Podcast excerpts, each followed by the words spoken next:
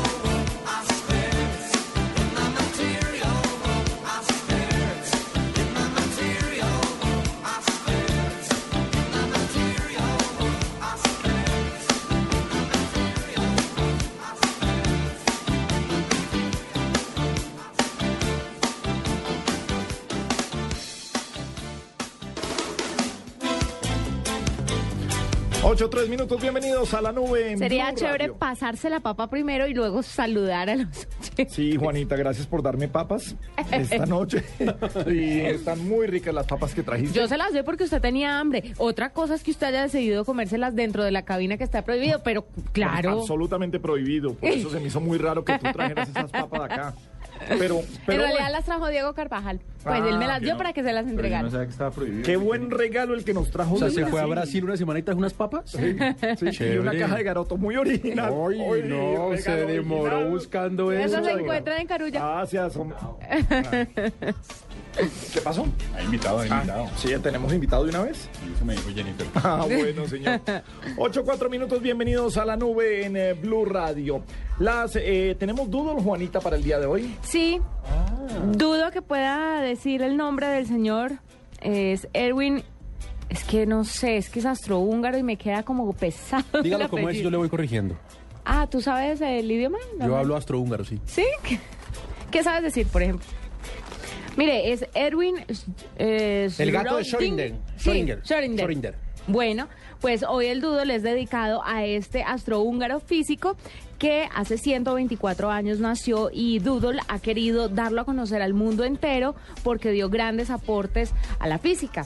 Entonces, por eso, el famoso gato y tenían... eh, ¿Había algo con el gato? El gato en el, en el doodle, claro. pero ¿no? últimamente Esto, solo le sirve los eh, físicos y los astrofísicos No, mire, y pero sabe que la es del, muy- eh, telescopio. Pero sabe que es muy interesante, sobre todo en esta época donde muchas nuevas generaciones no conocen la historia de grandes personas que han contribuido al mundo de la ciencia. Este señor eh, tenía el tema de los gatos y con estos gatos Google recuerda su vida. eh, Pues más que. más entonces, que- el famoso gato es el elemento central del diseño y representa una de sus ecuaciones sobre el funcionamiento de las partículas. Dos gatos que son bastante imponentes, uno como marroncito y el otro blanco, representan los dos estados en que se puede encontrar un sistema antes de ser observado. Esto del gato de Schrödinger, de Schrödinger, Es Schrödinger, Schrödinger, como, Schrödinger. Más o menos, sí. Messenger. De Messenger Z. Sí, más es así. De Schrödinger Z, sí. Pero esto, mm, este tipo tiene una, una teoría o un pensamiento muy famoso sobre un gato en una caja, al cual se le mete dentro de la caja y se pone una especie de gas dentro de una, par- dentro de una cápsula que en algún momento se va a romper, pero no se sabe cuándo. Eh, lo que él dice es que la, gata, la, la caja está cerrada con el gato adentro y no se sabe cuándo el gas venenoso ya se abrió o no. Y que eso quiere decir que el gato está mitad vivo y mitad muerto hasta que usted no abra la caja. Ajá. bien, Entonces, claro. la invitación... Pues las o- posibilidades. o sea, que sí, que es una probabilidad del 50%. Puede estar tanto vivo como muerto y que la única forma de saber si el gato está vivo o está muerto es abriendo la caja. Eso es para especialistas, pero el caso es que dio grandes contribuciones a la física cuántica y por eso Google lo recuerda hoy eh, con un doodle muy bonito y muy interesante, con el las- tema de los gatos. ¿Y las tendencias más importantes de este día cuáles son, Paniagua? Mm, Gabriel, tendencia Dominique. La hija de Falcao. La hija de Falcao. Hay una La polémica hija que no, que no ha nacido, pero Sí existe. Yo entiendo que Gabriel coma porque no tiene prohibido comer papas, pero usted. Yo no estoy comiendo nada. Por favor, Diego. Pero esa misma cara dijo un poco ahorita, de cordura. voy a pedir. bueno, señores. Eh, es tendencia Dominique, la hija de Falcao. Hay, mm, digamos, muchas versiones sobre si la hija de Falcao nació o no. Todo nace de un trino y una foto que puso hoy en Instagram diciendo adiós a la barriguita, pero llega el mejor momento, una cosa así. Todo el mundo asumió que eso significaba que ya había nacido Dominique y todos los medios lo publicamos y dijimos, sí, Dominique ya nació. Pero lo que se ha conocido en las últimas horas y lo que nos cuenta Javier Hernández desde Barcelona, que está ya con las elecciones, que Dominique no ha nacido y que la cesárea está programada para mañana. Espérame un segundo que tenemos información eh, de última hora. Eduardo, ¿qué pasa con el presidente Santos? Hola Gabriela, a esta hora se está anunciando desde la Casa de Nariño cambios en la cúpula militar. Vamos a justamente al Palacio Presidencial donde se encuentra Alexi Garay.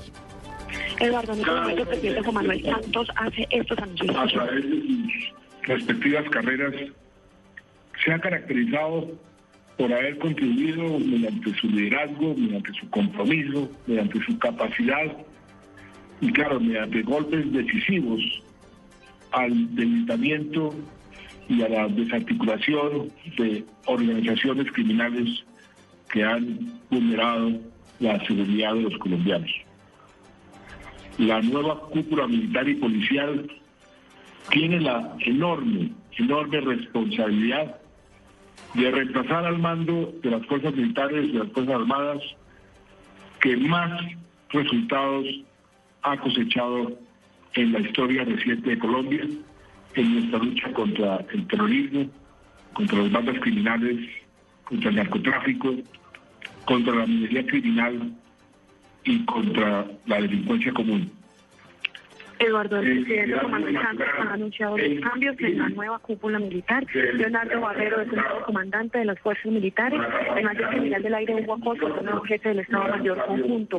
El mayor general Juan Pablo Rodríguez es el comandante del ejército y el general Rodolfo Palomino es el nuevo director de la Policía Nacional. Ha dicho el presidente Santos que estos nuevos mandos, estas nuevas personas que estarán al frente de las fuerzas militares a partir de hoy, deberán ser más cercanos a la ciudadanía, a los colombianos y enfrentar de una manera diferente retos como la lucha contra la delincuencia común, porque según él, dos años, los dos años que estuvieron los anteriores integrantes de esta cúpula entregaron resultados contundentes e incontrovertibles en la lucha contra la guerrilla y el narcotráfico. Lexi, pues no, no se vaya de ahí, ya en instantes estaremos con usted porque nos vamos con Ricardo Espina, que tiene más nombres y más cambios relacionados con la cúpula militar. Ricardo, buenas noches. Eduardo, buenas noches. Sí, insistimos en lo que ha dicho Lexi Garay antes de seguir escuchando al presidente Santos. El general Leonardo Barrero es el nuevo comandante de las fuerzas militares. El general Juan Pablo Rodríguez es el nuevo comandante del Ejército Nacional. El general Barrero reemplaza al general Alejandro Navas. Eh, por su parte, el general Juan Pablo Rodríguez reemplaza como comandante del Ejército al general Sergio Mantilla y el general Rodolfo Palomino reemplaza al general José Roberto León Reaño en la dirección de la Policía Nacional. Lexi, escuchemos lo que dice el presidente Santos hasta ahora en casa de Nariño. Es un país mucho mejor, es un país mucho más seguro. La cúpula que hoy culmina su gestión se va, y así debe ser, con la frente en alto. Sale por la puerta grande y sale con la satisfacción del deber cumplido y con el inmenso orgullo de haber sido esa cúpula que durante los casi dos años que duró le ha asestado más golpes y ha tenido más impacto en materia de la lucha contra todas las manifestaciones de violencia en este país y de delincuencia. Y hoy, gracias a ellos y a su trabajo, Colombia, repito, es un país mucho mejor, mucho más seguro. Y quiero, en nombre de todos los colombianos, de todos, del gobierno, por supuesto, de mi familia, agradecerles infinitamente a todos los oficiales de esta cúpula saliente que nos acompañan hasta el día de hoy por su patriotismo, por su total compromiso con, con la seguridad de nuestros compatriotas, con la seguridad del país. Y desearles eh, a la cúpula que, que llega, la nueva cúpula, más y mejores resultados para la tranquilidad de todos los colombianos. De nuevo, señores generales, señor almirante, muchas gracias. En nombre de todos los colombianos. Muchas gracias porque realmente me consta y hemos estado trabajando al, lado de ustedes eh, hombro a hombro y difícil encontrar colombianos y oficiales eh, mejores que ustedes. Muchas gracias por sus servicios. ustedes, ustedes, muy bienvenidos.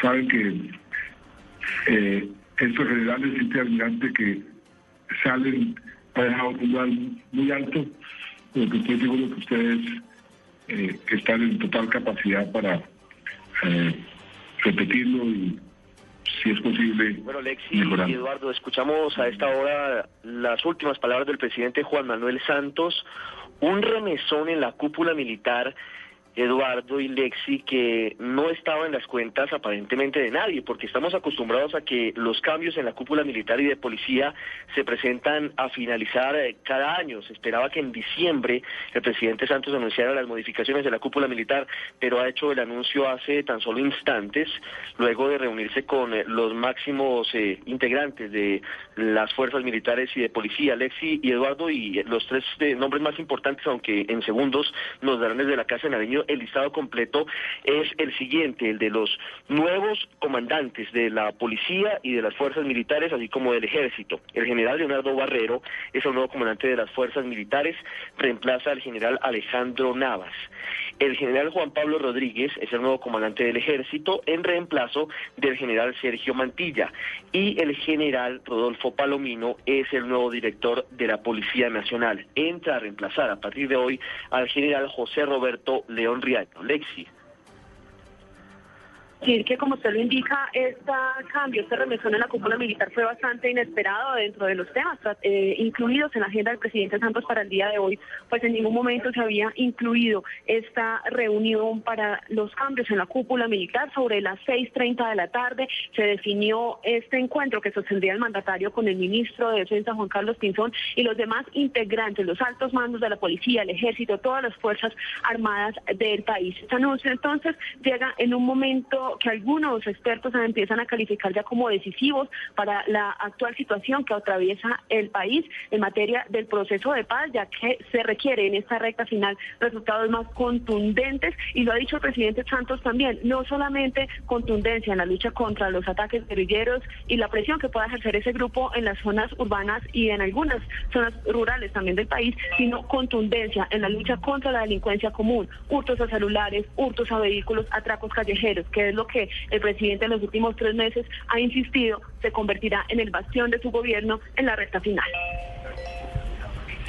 Ricardo, y tal vez eh, resaltar también que fue prácticamente una reunión relámpago, una, so- una hora aproximadamente duró este encuentro del presidente Juan Manuel Santos con la cúpula militar. Como lo mencionaba usted, no solamente se están haciendo cambios en las fuerzas militares, en el ejército, en la dirección de la policía, sino también en la Armada Nacional y en todo lo que tiene que ver con la cúpula. Ha habido un remesón total y, por supuesto, Ricardo, más adelante... eh, Sí, con el- Eduardo. Sí, dígame. Discúlpeme un segundito. Lexi tiene el listado completo antes de seguir con la nube de los cambios que se tienen, porque tenemos fuerzas militares, tenemos ejército y tenemos policía, pero hay más cambios en la inspección y en otros altos cargos de las fuerzas militares y de nuestra fuerza pública. Lexi. Pues Ricardo, mire, dentro de los nombres que definió el presidente Juan Manuel Santos tenemos a Leonardo Barrero, que es el nuevo comandante de las fuerzas militares, como usted lo indica, también a los nuevos comandantes, tanto del ejército como de la policía. El mayor general del aire, Hugo Acosta, es el nuevo jefe del Estado Mayor Conjunto. El mayor general Juan Pablo Rodríguez es el comandante del ejército, como ya lo habíamos indicado, y hay otros cambios en otros organismos que ya en unos momentos les confirmaré. Perfecto, Lexi. Pues más adelante entonces tendremos ya el listado completo de la nueva cúpula militar. Mientras tanto, los dejamos en compañía de la nube.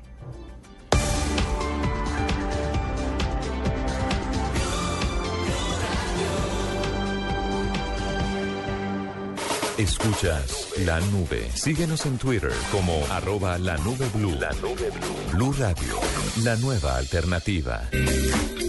8.16 minutos en la nube en Blue Radio. Eh, discúlpenos, señor Paniagua, una pequeña información que teníamos interrumpiendo sus, sus Na- tendencias de este nada muy grande. Na- nada grande. Sí.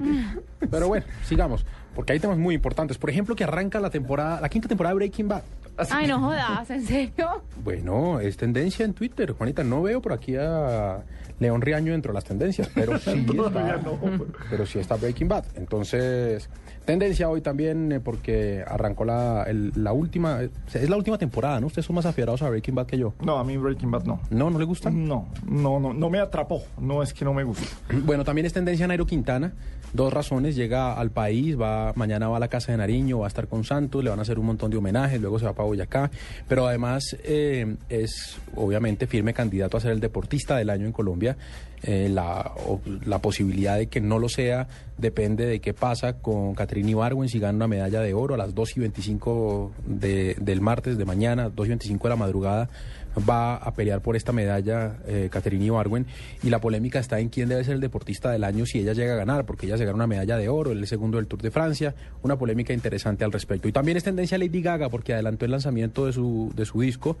Eh, hay quienes dicen que fue por, por hacerle competencia a Katy Perry, pero la verdad es que muchos de sus sonidos, muchos eh, apartes de su, de su disco se filtraron gracias a los hackers, entonces ella para evitar que eso siguiera tomando fuerza y que de pronto le fuera a dañar el lanzamiento, adelantó eh, por voluntad propia este disco que se llama Aplausos. ¿cierto? Claro que muchas veces este tipo de, de cosas son estrategias para, para generar más impacto en la gente y en los lanzamientos, ¿no? El tema de, ay, sí, están filtrando las canciones y son ellos mismos Sí, haciendo. pero lo logran tanto que ayer fue hashtag, eh, fue tendencia aplausos, precisamente. Ajá. eh, el nuevo disco de Lady Gaga. Muy bien, 8, 18 minutos, tiempo de conocer qué dicen nuestros 10 personajes para el día de hoy. En la nube de Blue Radio, 10 personajes dicen. Doctor Carvajal, ¿cómo fue su primera bicicleta, señor? ¿Qué recuerda de ella? Mi primera bicicleta pesaba como un demonio, era una Monarch. Negra con los cosos como de espuma amarillos. Hablamos del que el mango del manubrio. Sí, lo que- la espuma que le ponen encima. Sí. No el mango, sino lo que le ponen encima para evitar que si caía no se diera tan duro. Y pesaba como un demonio. Me acuerdo que lo que era super play era la Mongoose. Claro. Y a mí me llegó una Monarch. Cerca, pegó en- esa pegó en el palo. Gracias. Sí, pero no, era la, la, la Monarch Cross era la que era la que De freno coaster. Claro, la Mongoose usted la alzaba con una mano. La Monarch tenía que llamar a un amigo. Claro, para poderla 50, bajar. 50, Sí. el Mi público papá- que le ayudara Mi papá para- decía es que es para saltar por si cae. por si cae, exactamente. Y la Mongoose. eh, sobre la misma época, no, mucho, mucho más allá en, en la época, salió una bicicleta también de cross de muy buena tecnología en Colombia, que era Oso, Osas. Y era una fábrica de bicicletas de alias El Osito. No diga el Medellín, hermano, sí, el señor. hermano de Pablo Escobar. Exactamente, y eh, que también eran muy aficionados al ciclocro- eh, ciclocross y unas bicicletas con unos marcos muy livianos y con última tecnología. Claro, usted compraba ese, el marco de esa y después ya lo engañaba con eh, con eh, frenos Oakley, con la caña no sé qué, con los pedales. todo eso? Sí, sí, sí, sí. Yo, en, en una época, cuando éramos chiquitos, yo era el de la bicicleta en la rampa. ¿Se habían inventado la rueda? José Gaviria, la hermana y el hermano fotógrafo y mi hermano eran los que se hacían y yo los saltaba. No, qué peligro. ¿Y cuántos años tenía usted? No, pues, ¿qué? No sé, que esto fue en el qué, 82, 83. ¿Con Carlos y con Inés? ¿Cuántos años tenías? Eh, 14. 32. Yo no había nacido. 14, sí, sí, en esa época. Yo estaba aprendiendo a caminar. En esa época, no sí, con nacido. Carlos Gaviria y con, con Inés Gaviria. Buen tipo, Carlos. Éramos, éramos vecinos de apartamento, entonces saltábamos en las eh, en la rampa. Claro, perdóneme, bicicleta de crossing, los amigos para saltarlos, eso, eso Se me ha no olvidado es el freno nada. coaster. ¿Cómo era de chévere el freno coaster? El freno coaster. Sí, Claro, porque cuando usted ya estaba en ciclocross profesional, era no, era, era freno Shimano. claro. Los frenos Shimano eran los, los frenos que, que usted tenía, entonces había que ponerse los, los frenos Shimano a su bicicleta. ¿Cómo su ¿Ustedes cómo bicicleta? se acuerdan de las bicicletas, de la marca y de todas esas especificaciones? Yo me acuerdo que era roja y tenía dos rueditas atrás. Porque no más. duró pidiéndosela al niño Dios todo el año. Pero no, lo que pasa es que, lo que pasa es que venga, Diego me dice una que ya es avanzada. ¿No tuvo bicicleta antes? ¿No, no tuvo monareta antes? Usted me lleva 10 años, mi Pero no importa, ¿no? Pues es que las monaretas eran... pues, No, yo tenía 8 años cuando me dieron esta Monarch. No, o sea, eh, tarde. Ocho, pues sí. Sí, tarde. Ah, mo- tar- no era una Mongoose y me llegó tarde, gracias. papá. a mí me pareció bien a los 8. Eh, Juanita, entonces, roja y con rueditas Roja y atrás. con rueditas atrás. Y sé que después le quitaron las rueditas, pero no sé más. La caña también era Shimano. ¿Sabe cuál es la caña? Es el pedacito que sale de la punta del marco y coge el timón. Mm. No, no entendí. Del marco sale un... ¿De cuál marco? de la bicicleta. Del marco de la bicicleta. soy- ¿Cuál es el marco de la bicicleta? O sea, digamos, el El- chasis de la bicicleta. El chasis de la... El triángulo que lleva una bicicleta en donde van Ah, los sí. pedales y todo eso. Ah, ah, ¿eso se le llama el marco? Sí, Sí. es el marco de la bicicleta. Sé muy poco de bicicletas, sé más de carros. De bicicletas y poco. Ah, Nació gasolinera la niña. ¡Qué belleza! Paniagua, ¿cómo era su primera bicicleta? ¿Cómo Mi primera fue? bicicleta era color amarillo. Mm, tenía un asiento donde era un asiento muy alargado, medía tal vez unos 60 centímetros. Eh, uno iba sentado, perfectamente sentado, con la espalda recta, porque además tenía espaldar. Mm, Eso es Monarch también, ¿cierto? pro- probablemente era Monarch. Recuerdo que tenía un eh, protector en acrílico muy parecido al que tenían las motos de chips, eh, muy, muy parecido al que tenía Poncharelo. Ah, para que el viento... Para que el viento no pegara. Sí, claro. Aquí, aquí adelante tenía un... un- nunca la vi. y ¿Te tenía un manubrio muy parecido al de una Harley, porque uno quedaba perfectamente sentado y con las manos eh, a la altura del pecho, eh, de manera completamente horizontal. Esos, de los, esos eran los manubrios que le salían unas tiritas como serpentinas de los Así lados. es, Gabriel, efectivamente, de ¿Seguro cada era lado de brotaban. su hermanita? Era mía, brotaban eh, coquetas tirillas, eh, sendas tirillas de los lados, eh, color amarillo, color negro, color eh, rojo, eh, que hacían perfecta combinación con el color del marco. Eh, esta bicicleta, ah bueno, el acrílico, atención porque el, el color del acrílico es un color que era entre amarillo y anaranjado. Pero era bicicleta porque es que me está describiendo unos triciclos muy famosos que hubo en esa época. Yo tuve esos. que más que triciclos, no era triciclo para niño, sino era un triciclo ya que uno iba sentado, acostado. Claro. Pues la mía eh, en- tenía solamente, pasta. la mía no le voy a decir que tenía dos ruedas porque en realidad tenía cuatro. porque también venía en la parte trasera, en la rueda trasera, tenía dos rueditas eh, que ayudaban a mantener el equilibrio. Sí, gordito friendly éramos en esa Era época. una camiseta, era una, era una bicicleta gordito friendly porque pues eh, yo a mis tiernos 8 años pesaba tiernos 54 kilos. Madre, no. Bueno, Juanita, ¿qué quiere que haga? ¿A los ocho años pesabas eso? Eh, tal vez a los 9. Eh, tiernos Eran, sí, ocho, ocho ya, Sí, ya ocho casi ya nueve, pas- sí. pasaditos. Eh, 54 kilos, 54 kilos, que era lo que, lo que alcanzaba yo a pesar. Entonces se necesitó una bicicleta fuerte, robusta, robusta. eh, que no cediera ante las Potente. presiones del equilibrio eh, y que permitiera que el gordito hiciera ejercicio con la intención, mis papás con la intención de que el niño... eh, pues no sé, se afebrara a un nuevo Pero ¿y por- deporte y tal vez de esa manera Pero ¿y lograra bajar de peso. ese, ese, ¿cómo se llamará eso? ¿Cortavientos? Ese, ese acrílico del frente como de motocicleta de policía. No tengo ni idea. El caso es que me regalaron la bicicleta con la ¿Y esperanza de que yo hiciera ejercicio. Y lo que yo hice con la bicicleta fue hacer sendos viajes a la panadería en busca de galletas de domino, que por esa época costaban 50 pesos. Vea usted, señor. Venga, y, y lo de las tiritas, ¿en serio Sí, porque tenía papás? como chaquiritas. ¿Qué pasa con eso? No, no eran chaquiras. Eh, te voy a pedir un poquito de respeto, Juanita. Lo que eran eran unas tiras. Eran unas tiras que salían de la punta del manubrio y cuando uno iba alcanzaba una velocidad medianamente... ellas volaban. Volaban, volaban al ritmo del viento, se movían y uno decía, voy rápido, voy rápido. Pero eso ¿Tiene no, era, fotos de esa eso no era para niños. Desafortunadamente no. Quisiera tener fotos de esta bicicleta para poderla compartir con ustedes. ¿Usted le daría a su niño una bicicleta así con esas tiritas volando? Hoy, hoy en día Eh, le hacen bullying. No, fue muy matan. difícil. Eh, gracias al señor, mi hijo no es tan gordito. A mí no me podían matar porque yo era un gordito fuerte. Pero donde le regale una Pero bicicleta, seguro le una a un mi hijo, bullying. pues me toca meterlo a clases de karate. Muy bien. Ay, hablando de bullying, ¿cómo está el gato? El gato. Que no les he contado. ¿A quién ¿no? le pregunta, Juanita? No, pues este es un a Gabriel. Lo que pasa es que en estos días estaba, en estos días no, ahora que estamos esperando a que empezara la nube, pues oigo que el señor Gabriel de las Casas Sí. llama a ¿Gabriel de las su Casas es el director de esposa- este programa? Sí, llama a su esposa, doña Paula, de de las Casas, Sí. y le dice, hola amor, ¿y el gato? No, Pregunta ese- por el gato. No, con ese tono no fue. Pregunta por el gatito, Con ese tono, chiquitito. con ¿Me lo pasas? entonces ¿Me lo dice, pasas? ¿Me lo pasas? "Ay, no se vaya a subir a la cama. chulo gato muéngano que se monta con la cama tono no, de eh, papá. Yo ya me pregunté, ¿y ya viste el gato? Y me dijo, estoy entrando. Y dije, ah, entonces apenas lo vas a ver. No, no, no.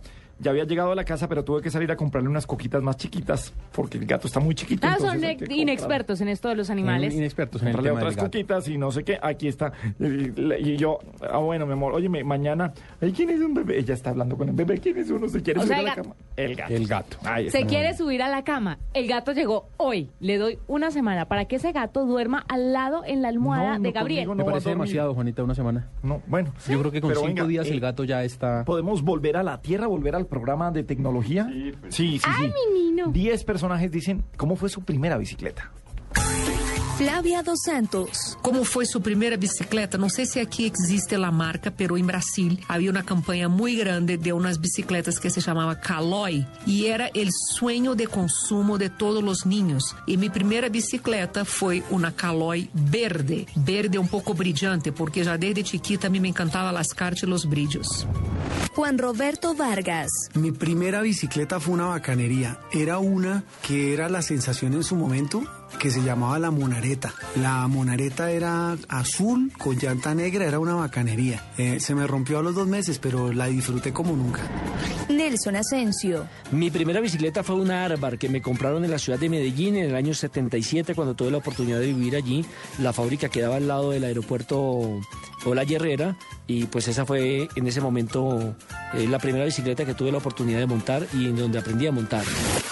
Marina Granciera. Yo me acuerdo, mi primera bicicleta fue una de la Barbie, tenía las rueditas atrás y me acuerdo que mi papá me, me ayudó a, a- a empezar a andar en bicicleta sin tener que usar las rueditas de atrás. Pero yo me acuerdo que era en rosada y tenía una Barbie adelante.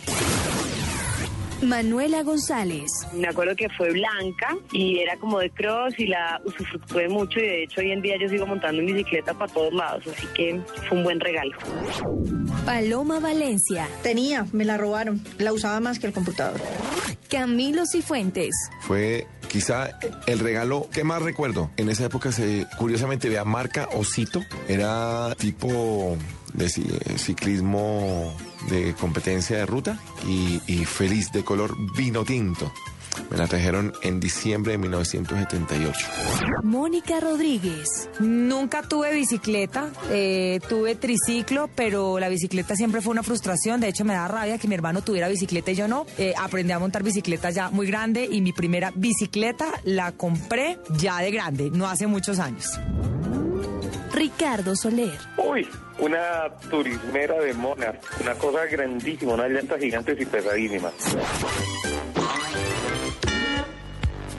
829 en la nube en Blue Radio. ¿Cuál es nuestro hashtag a propósito de bicicletas, ya que hablamos esta noche? Pues es que las bicicletas, mire que Paniagua le pedaleó a ir a la tienda a comprar galletas. Eh, a mí me tocó pedalearle a un par de exnovias. Uh. Uno, uno le pedalea lo que sea. Sí, o sea... ¿Qué usted qué? ¿A qué le pedaleó, señor? No, pues, uh, ¿qué? No, pues es que pensé que usted iba a empezar a tirar nombres y me, me preocupó un poco por usted, pero está bien, adelante. O sea, yo... Yo por ayudarlo, Diego, pero si nos vamos a poner en ese por- plan, pues... Yo por ayudarlo, ahí este- este par. Yo por ayudarlo. Entonces, ¿el hashtag para esta noche cuál es? Yo le pedaleé a.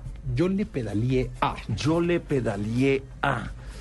Pues claro, a todo, no solo a novias, no solo a, a todas las cosas. Juanita, ¿usted ha pedaleado? Yo le pedaleé, numeral yo le pedaleé a. Yo le pedaleé al trabajo de pronto. Uno le pedalea al trabajo Sí. parejo todo el tiempo. Yo le pedaleé a, uy, muchos empresarios para boletas de conciertos. ¿Y le daban? Ah, sí. Sí, sí, sí. Sí, pero, pero, tocaba, pe- pero tocaba pedalear. tocaba pedalear. Sí, yo, yo le pedaleé. ¿A quién más le ha pedaleado usted, Paniagua? Yo le pedaleé a muchas dietas, pero siempre perdí la batalla. Mm, creo que ya no gané ninguna. ¿Cómo que no?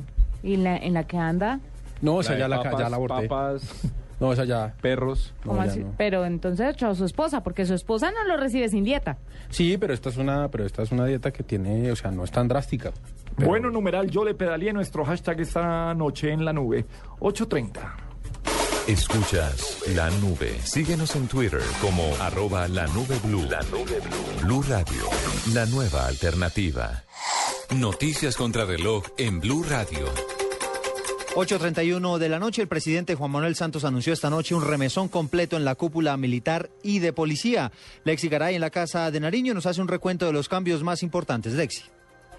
Hola Eduardo, buenas noches. Pues los integrantes de esta cúpula militar son el mayor general Leonardo Barrero, nuevo comandante general de las fuerzas militares, mayor general del aire Hugo Acosta, quien entra como jefe del Estado Mayor Conjunto de las fuerzas militares, mayor general Juan Pablo Rodríguez, comandante del ejército, el vicealmirante Hernando Wiss, nuevo comandante de la Armada Nacional, mayor general del aire Guillermo León, comandante de la Fuerza Aérea y el mayor general Rodolfo Palamino, nuevo director de la Policía Nacional. Tras leer la lista de estos integrantes nuevos de la cúpula militar, el presidente Juan Manuel Santos destacó la labor realizada por los funcionarios o los uniformados, mejor, salientes de estos cargos, y dijo que el reto de los nuevos será acercarse más a los colombianos y combatir la delincuencia común. Lexi Garay Álvarez, Blue Radio.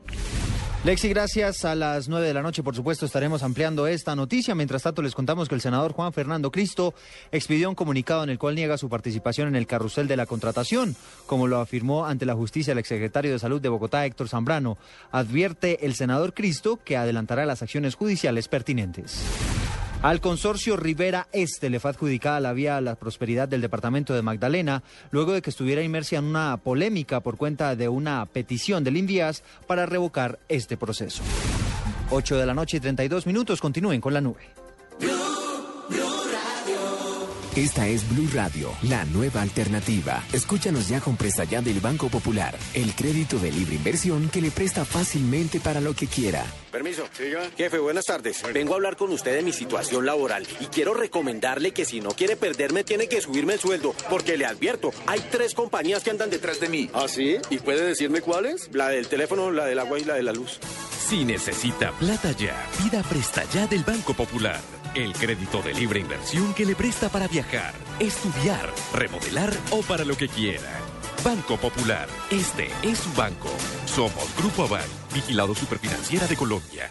Esta es la nube. La nube. Tecnología e innovación en el lenguaje que todos entienden. Movistar presenta en la nube lo más innovador en cultura digital.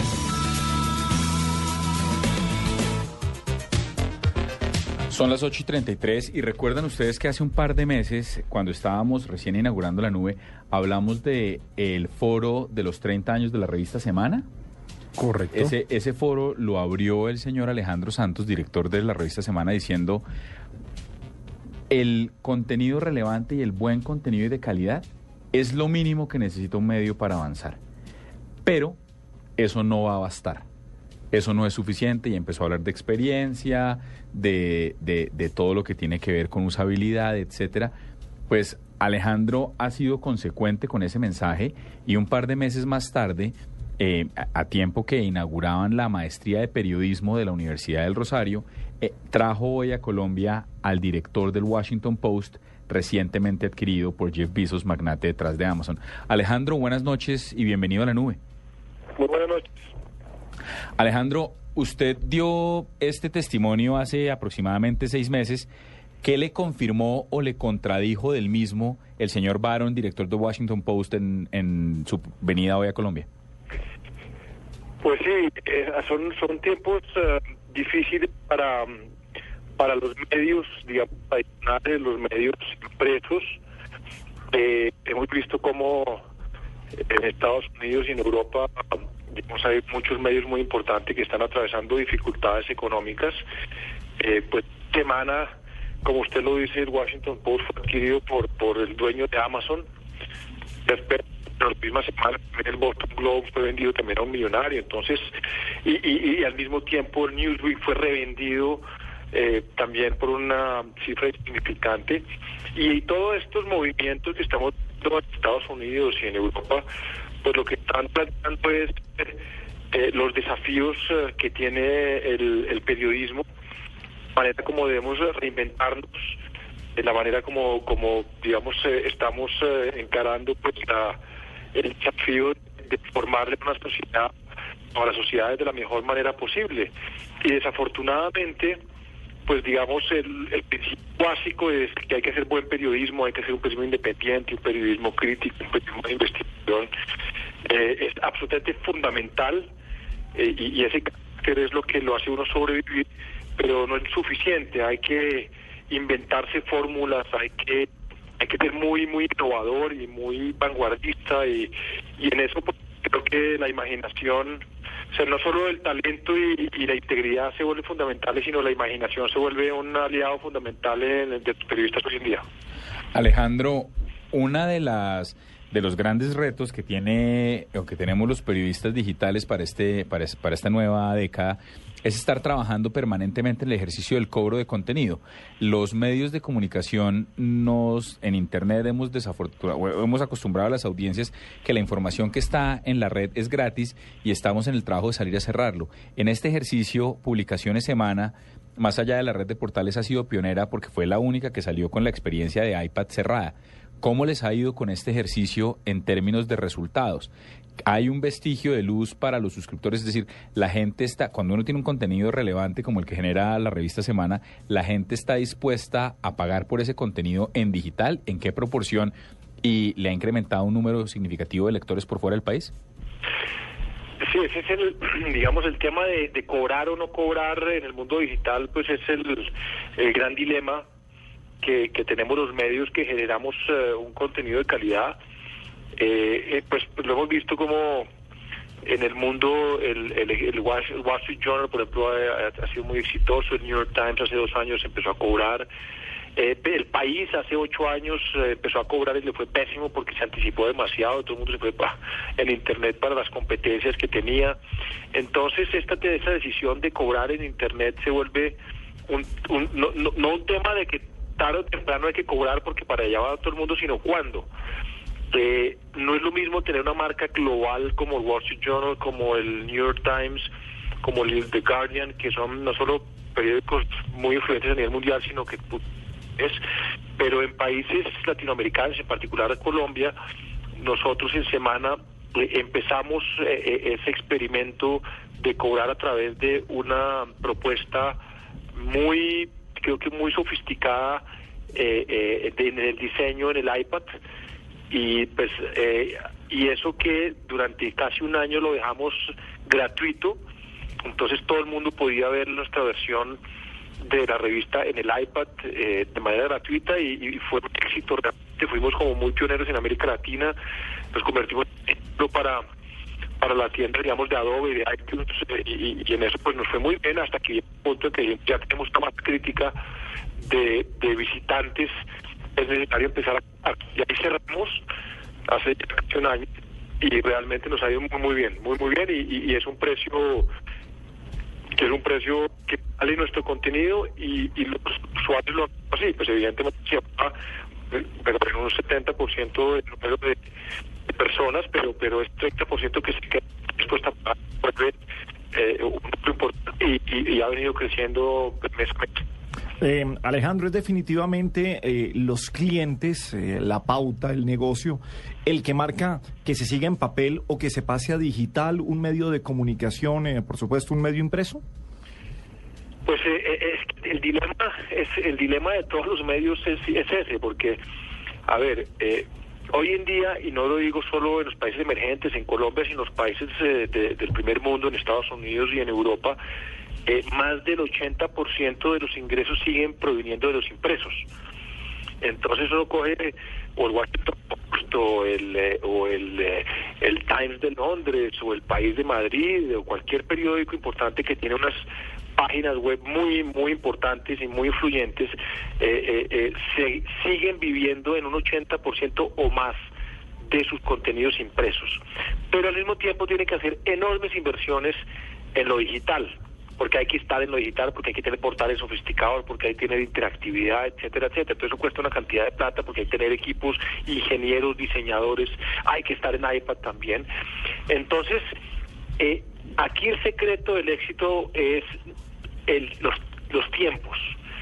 Eh, y, y- y qué grado de inversión le va a uno meter al futuro, que hay que estar en el futuro, invertir importantes cantidades de dinero, pero sin desconocer que en el presente eh, la gran mayoría de los ingresos sigue estando, siguen estando los impresos. Entonces, ese equilibrio a nivel de negocio, de cuánta plata le meto hoy que me dan para, para sobrevivir y me dan para invertir y cuánto le, invierto al futuro. Eh, en Estados Unidos, digamos, eh, hubo una experiencia con, con una tienda de, pues, de- de libros muy famosa que se llama Barnes Nobles, que hoy en día está en dificultades económicas, eh, porque le invirtió demasiada plata, demasiado rápido a, unos eh, tabletas eh, que se llaman los NUC, y, y, y- y, pues tratando de meterse al mundo digital de una manera agresiva, y eso pues tiene el punto de la quiebra. Y las tiendas de libros que, que ellos consideraban que iba a desaparecer rápidamente siguen siendo exitosas. Entonces, eso le ha pasado a mucha gente. Entonces hay que saber cuándo meterse y en qué cantidad. Eh, Alejandro, el, el paso de un medio definitivamente a digital por problemas económicos es eh, falta de contenido o son coyunturas económicas de, ah, del país o de una situación especial que tenga. ¿Puede decirse que bajó fue el contenido periodístico para no poder mantenerse en el negocio?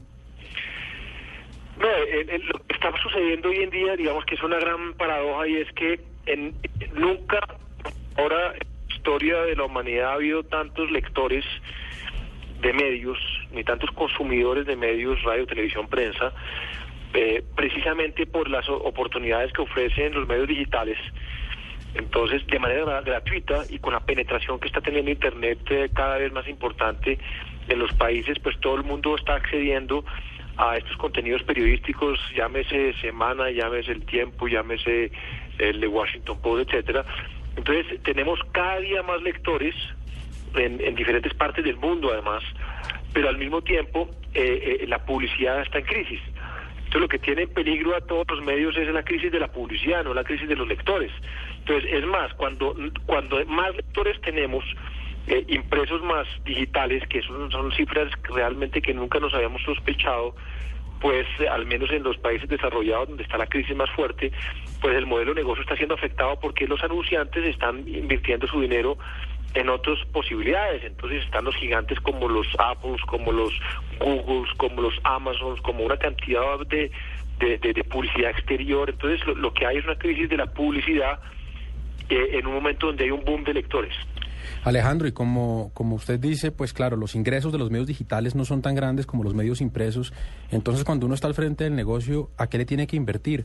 A periodistas que hagan mejores contenidos, a ingenieros que hagan páginas más atractivas, a creativos que se inventen nuevas cosas, a mercadeo. Todas las anteriores. ¿Dónde hay que meter la plata? Eh, bueno, ese es el gran dilema y, y- y yo le diría todas las anteriores con la misma plata, que ese es un poco el, el, el, el- el- el- el gran, digamos, desafío. Y es que, digamos, a ver, los recursos siempre son limitados, pero uno no puede dejar de hacer buen periodismo, no puede dejar de hacer investigaciones, si pues si tiene esa posibilidad y, y- y la naturaleza de su medio lo exige, como es una revista como Semana de fiscalización, de análisis, de crítica, pero al mismo tiempo toca tener estrategias de digitales, toca estar invirtiendo en las, los iPads, porque si no, evidentemente, pues uno eh, eh, eh, es- desaparece como medio si no está hoy en día en el mundo digital con, con la fuerza que tiene. Y en ese sentido, yo eh, sumaría a, a eso ideas innovadoras que eh, a través de, la- de los contenidos le generen impacto a los medios en la sociedad. Eh, yo sé que ese concepto suena abstracto. ¿Cuáles son esas ideas innovadoras que, que le den un impacto al medio? Y que ese impacto sea a través de la información y que ese impacto eh, termine siendo rentable.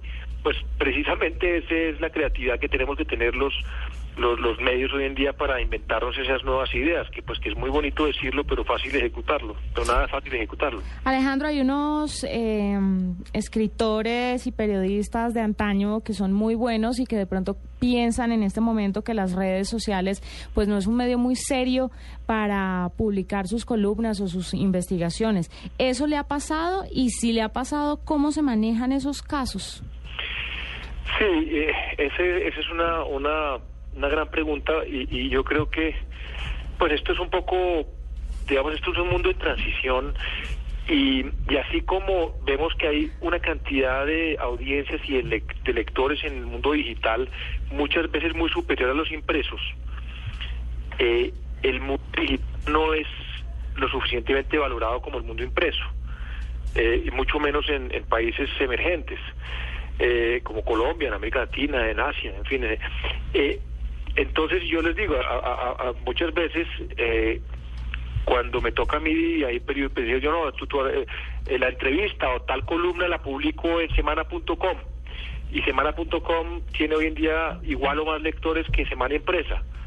Todo el mundo me dice, no, no, no, no, semana.com, ¿por qué no la empresa? Digamos como ellos quieren estar es en la empresa y, y- en general eh, lo digo de mucha gente.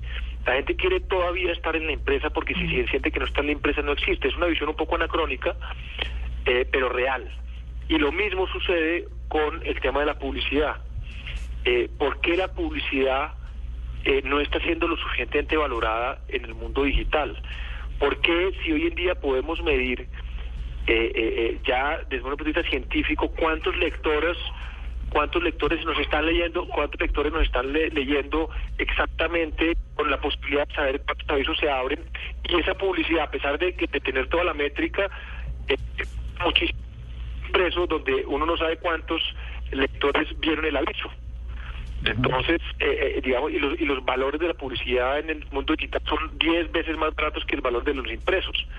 Entonces, ahí hay unos temas donde la publicidad eh, no es valorada lo suficiente en ese mundo digital y es el gran problema del modelo de negocio que están teniendo los medios.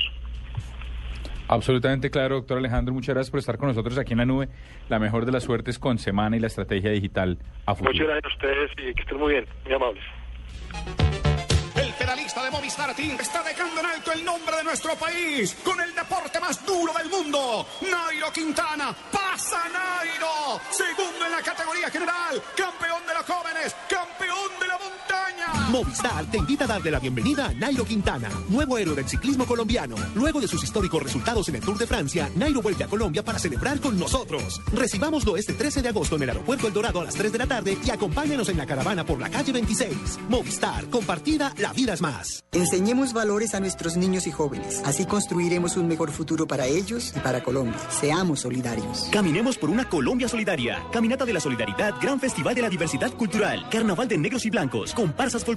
Y muchos artistas, carrozas, reinas, actores, deportistas, puestos de recreación. Domingo 25 de agosto a partir de las 9 y 30 am desde el Parque Nacional por la ruta acostumbrada hasta el Centro de Alto Rendimiento. Patrocinan Fundación Bolívar de Vivienda, Nutresa, Federación Nacional de Cafeteros, Banco BBVA, Colsubsidio. Apoya Alcaldía Mayor de Bogotá. Escuchas la nube. Síguenos en Twitter como arroba la nube blue. La nube blue. Blue Radio, la nueva alternativa.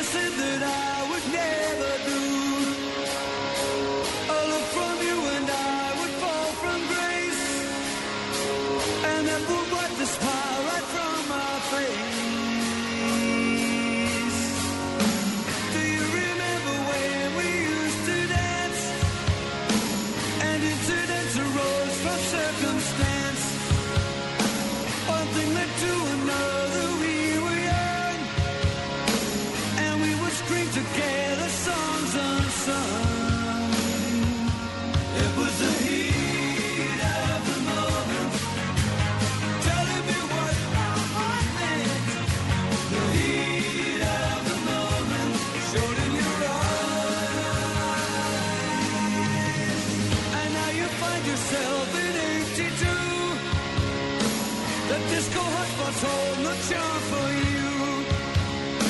You can't concern yourself with bigger things. You catch a the dragon's wings.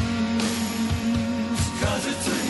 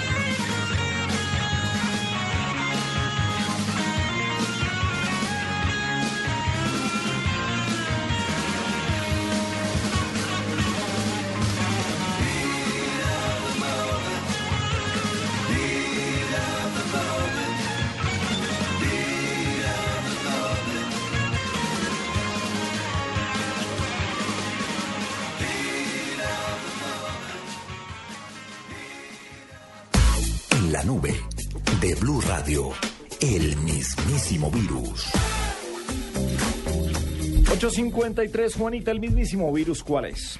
Mire, lo que pasa es que se lanzó un teléfono LG en Seúl y resulta que decidieron hacerlo a través de un concurso muy interesante. La gente podía ganarse los teléfonos y dentro de los globos habían unos globos que estaban en, un, en una G de LG.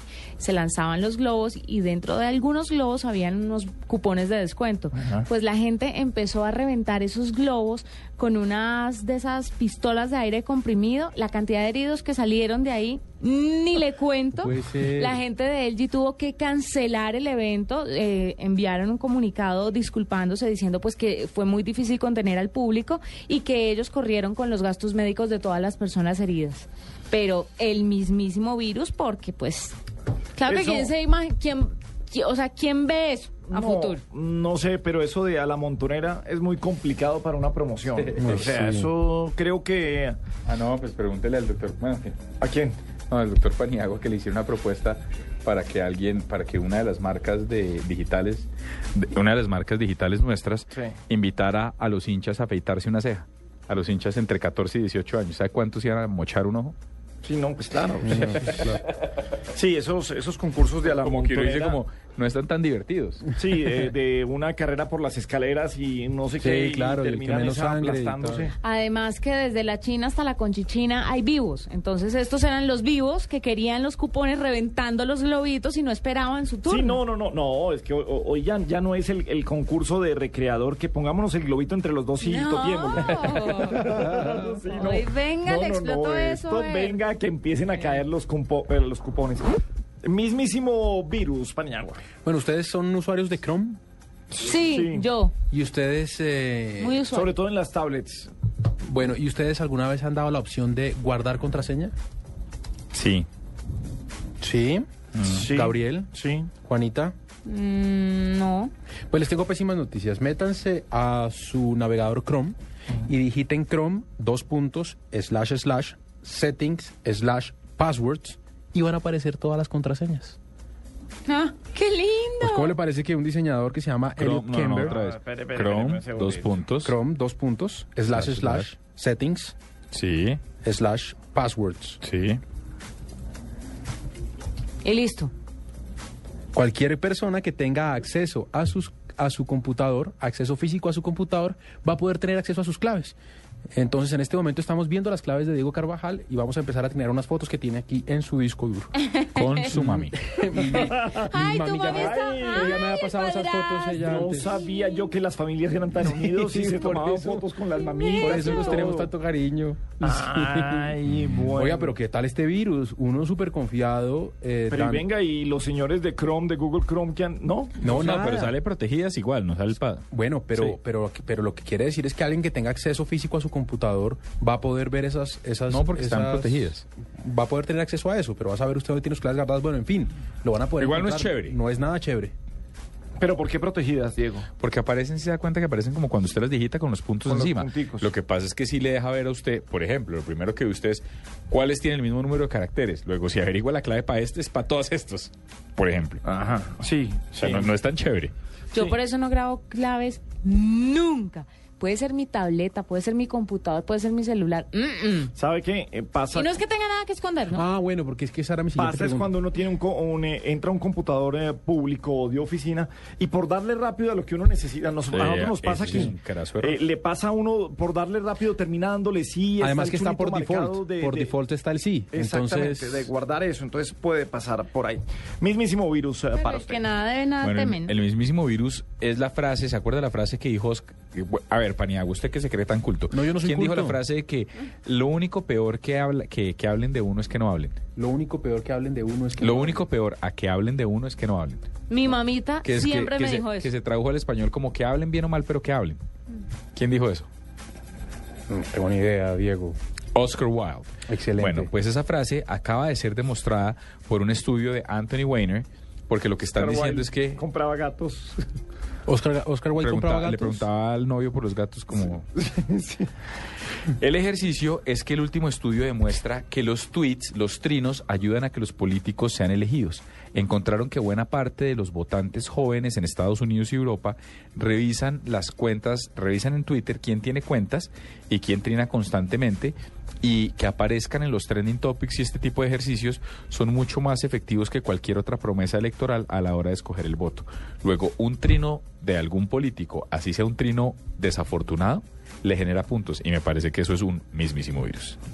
El mismísimo virus a las 8.58 minutos en la nube en Blue Radio.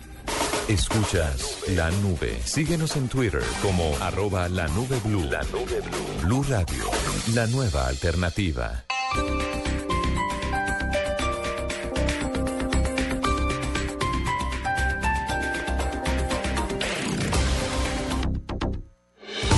Blue Radio está en Bogotá. Información y el análisis de lo que pasa en la Ricardo Ospina y un grupo de destacados panelistas y periodistas le llevan la información y el debate sobre la ciudad en Vive Bogotá. Las cosas que va diciendo el alcalde. De lunes a viernes después de las noticias del mediodía. Ahora dificultades en el centro. Vive Bogotá.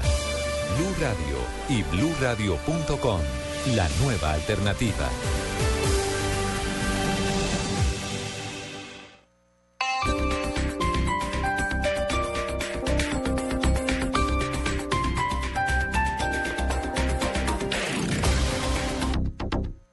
Esta es Blue Radio.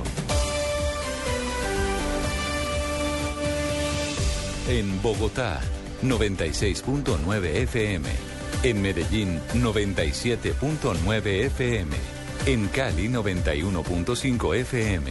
En Barranquilla, 100.1 FM.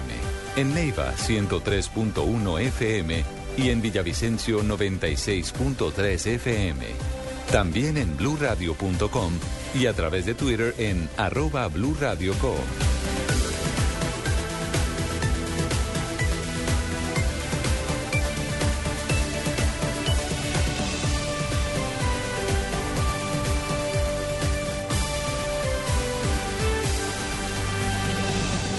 Blue Radio, la nueva alternativa. No importa la marca o el sistema operativo de tu dispositivo móvil, la experiencia Blue Radio está disponible para todos. BlackBerry, Android o iPhone. Descarga la aplicación Blue Radio desde bluradio.com y lleva a Blue Radio a todas partes. Blue Radio, la nueva alternativa.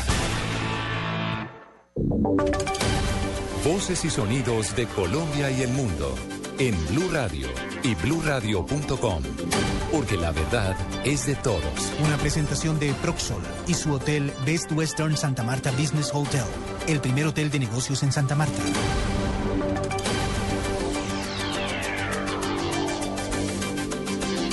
Nueve de la noche, el presidente Juan Manuel Santos destacó las virtudes de la nueva cúpula militar que fue nombrada esta noche en la Casa de Nariño. Inicialmente vamos al Palacio Presidencial donde se encuentra nuestra corresponsal permanente allí, Lexi Garay, con los detalles de lo que fue este anuncio del jefe del Estado en torno al remesón en la cúpula militar. Lexi.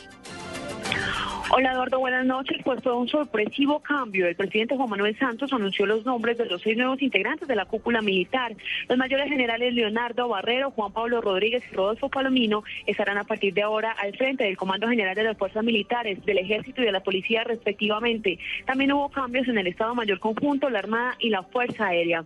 Santos aclaró que el gran reto de esta nueva cúpula será mostrar resultados rápidos y contundentes en la guerra contra delitos como el microtráfico, la microextorsión y el hurto a celulares sin descuidar la lucha contra la guerrilla y el narcotráfico. Y debe ofrecer una mayor cercanía, interacción con la población civil y realizar, realizar los ajustes necesarios para fortalecer y profundizar el combate a los retos que en materia de seguridad ciudadana los colombianos. El mandatario además destacó la labor realizada por la cúpula saliente, afirmando que deben dejar sus cargos con la frente en alto, pues gracias a ellos el país vivió dos años de resultados contundentes e incontrovertibles. Lexi Garay Álvarez, Blue Radio. Lexi, tal vez los nombramientos más representativos tienen que ver con la comandancia de las fuerzas militares que ahora estará al mando del general Leonardo Barrero, también eh, la comandancia del eh, ejército que estará eh, comandada por el general Juan Pablo Rodríguez y también la dirección de la policía que ahora estará justamente dirigida, valga la redundancia, por el general Rodolfo Palomino. En torno a estos tres nombres, María Camila Díaz, buenas noches. ¿Cuáles son las características principales de estos tres uniformados? Hola, ¿qué tal? Buenas noches, Eduardo. Pues recordemos quiénes son estos altos oficiales y qué eh, cargos estaban desempeñando. El general Leonardo Barrero, nuevo comandante de las fuerzas militares, eh, su más reciente cargo era en el Comando Conjunto del Suroccidente con jurisdicción en los departamentos de Valle, Cauca y Nariño. El nuevo comandante del Ejército Nacional, el general Juan Pablo Amaya, fue comandante de la cuarta brigada del ejército durante un año y eh, actualmente se encontraba en el comando conjunto de operaciones especiales el SECODES. Finalmente, el general Rodolfo Palomino, pues como todos lo recordamos, estuvo eh, como director de la Policía de Tránsito y Transporte, allí desempeñó un papel muy importante y luego lo nombraron director de Seguridad Ciudadana de la Policía. María Camila Díaz, Blue Radio. Gracias María Camila, pues ya hemos consultado aquí en Blue Radio a algunos analistas y expertos en torno al nombramiento de la nueva cúpula militar. ¿Qué se está diciendo en torno a este tema, Julián Calderón? John Marulanda, consultor internacional en temas de seguridad, asegura que este es un cambio que le apunta hacia un posible posconflicto, dependiendo del éxito de las negociaciones de paz entre las FARC y el gobierno Santos que se adelantan en La Habana, Cuba. Hay una, una nueva generación de oficiales que están asumiendo las responsabilidades de las fuerzas militares. Estratégicamente, los cambios que está haciendo el puesto están de alguna manera alineados con el interés que tiene de llevar a buen puerto las conversaciones de La Habana. Aunque no sea garantía de que esto vaya a ser así, tienen una perspectiva un poco más intelectual de lo que está sucediendo en el país. Marulanda, quien conoce muy bien a varios de los nuevos comandantes, asegura que son capaces de afrontar los nuevos retos que le esperan a las fuerzas militares. Julián Calderón, Blue Radio. Julián, gracias. Nueve de la noche y cuatro minutos y vamos a cambiar de tema porque el ministro de Salud Alejandro Gaviria advirtió que habrá duras sanciones para aquellos que incumplan con el tope de precios que fijó el gobierno de 189 medicamentos. Nos explica Daniela Morales. Hola, buenas noches. El ministro de Salud Alejandro Gaviria Uribe anunció que el control de precios en los 189 medicamentos entrará en vigencia en 15 días. Estamos hablando de la publicación el jueves en el diario oficial, son 15 días hábiles en los primeros días de septiembre. Estarán entrando en vigencia los nuevos precios que, vuelvo y repito, son para 189 presentaciones comerciales. Aseguró que quienes no cumplan con esta nueva medida tendrán que pagar multas de por lo menos 3 mil millones de pesos. Ahora es importante que el control de precios de medicamentos está a la salida de los mayoristas, de los mayoristas de medicamentos, eso incluye algunos de los hospitales. Allí es donde vamos a estar haciendo las mediciones y vamos a imponer los controles. Creo que son multas que superan con creces los miles de millones de pesos, 5 mil salarios mínimos, es lo que contempla la ley 1438 del año 2011. Según el ministro de Salud, con esta nueva decisión, el Estado se ahorrará cerca de 300 mil millones de pesos. Daniela Morales, Blue Radio. Gracias Daniela, pasamos a información deportiva porque aparte de la selección de mayores, la sub-15 de Colombia también tendrá un partido importante el próximo miércoles en busca de un cupo a la semifinal de la Copa de Naciones, nos informa Marina Granciera. La selección Colombia sub-15 que disputa la Copa de Naciones que se lleva a cabo en México conquistó otro triunfo. El Océano Nacional venció la selección de Costa Rica con un contundente 3 a 1 y con eso la sub-15 terminó como líder del grupo C con un rendimiento de 100% ya que venció también a Cuba y a la selección de Argentina en el fin de semana. Ahora el plantel nacional jugará los cuartos de final con la sub-15 de Uruguay, encuentro que se dará el próximo miércoles. Los jugadores de Colombia sub-15 superaron a las demás selecciones en la fase de grupos con tres victorias, 14 goles a favor y apenas dos goles en contra. Y ahora espera volver a casa también con el trofeo. Marina Granciera, Blue Radio. Noticias contra reloj en Blue Radio. 9 y 6 minutos de la noche, noticia en desarrollo. Expertos del Comité de Sanciones del Consejo de Seguridad de las Naciones Unidas llegaron esta noche a Panamá para inspeccionar el buque norcoreano que fue detenido en ese país hace 27 días con un armamento bélico no declarado, al parecer procedente de Cuba. La cifra que es noticia hasta ahora, 21, subió la cifra de fallecidos por cuenta de la explosión de un edificio en Rosario, en Argentina, la semana pasada. Así lo informaron los organismos de socorro luego de concluir esta noche las labores de rescate. Y quedamos atentos al nacimiento de la hija de Radamel Falcao García. Para mañana quedó definida la cesárea que le harán a la esposa del futbolista colombiano. 9 y 7 minutos de la noche, continúen con la nube.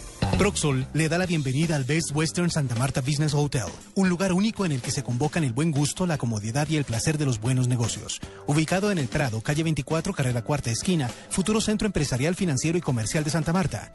Invertir en el Best Western Santa Marta Business Hotel es disfrutar de una rentabilidad mensual a largo plazo. Haga parte de este gran negocio con una inversión única de 55 millones o cuotas mensuales por debajo de 1.8 millones de pesos. Comuníquese hoy con nosotros al 310-788-8888. Escuchas la nube. Síguenos en Twitter como arroba la nube blue. La nube blue. Blue Radio, la nueva alternativa.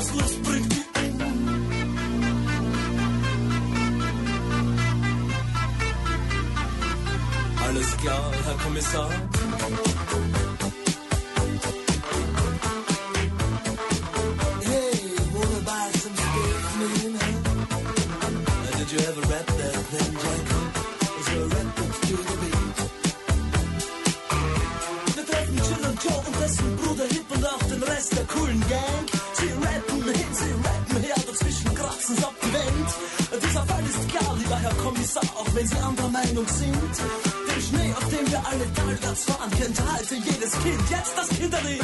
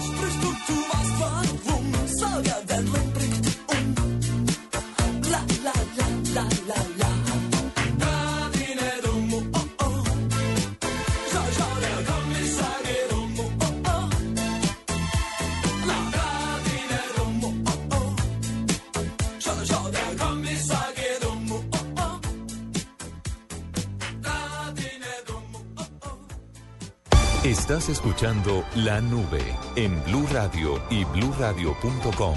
La nueva alternativa.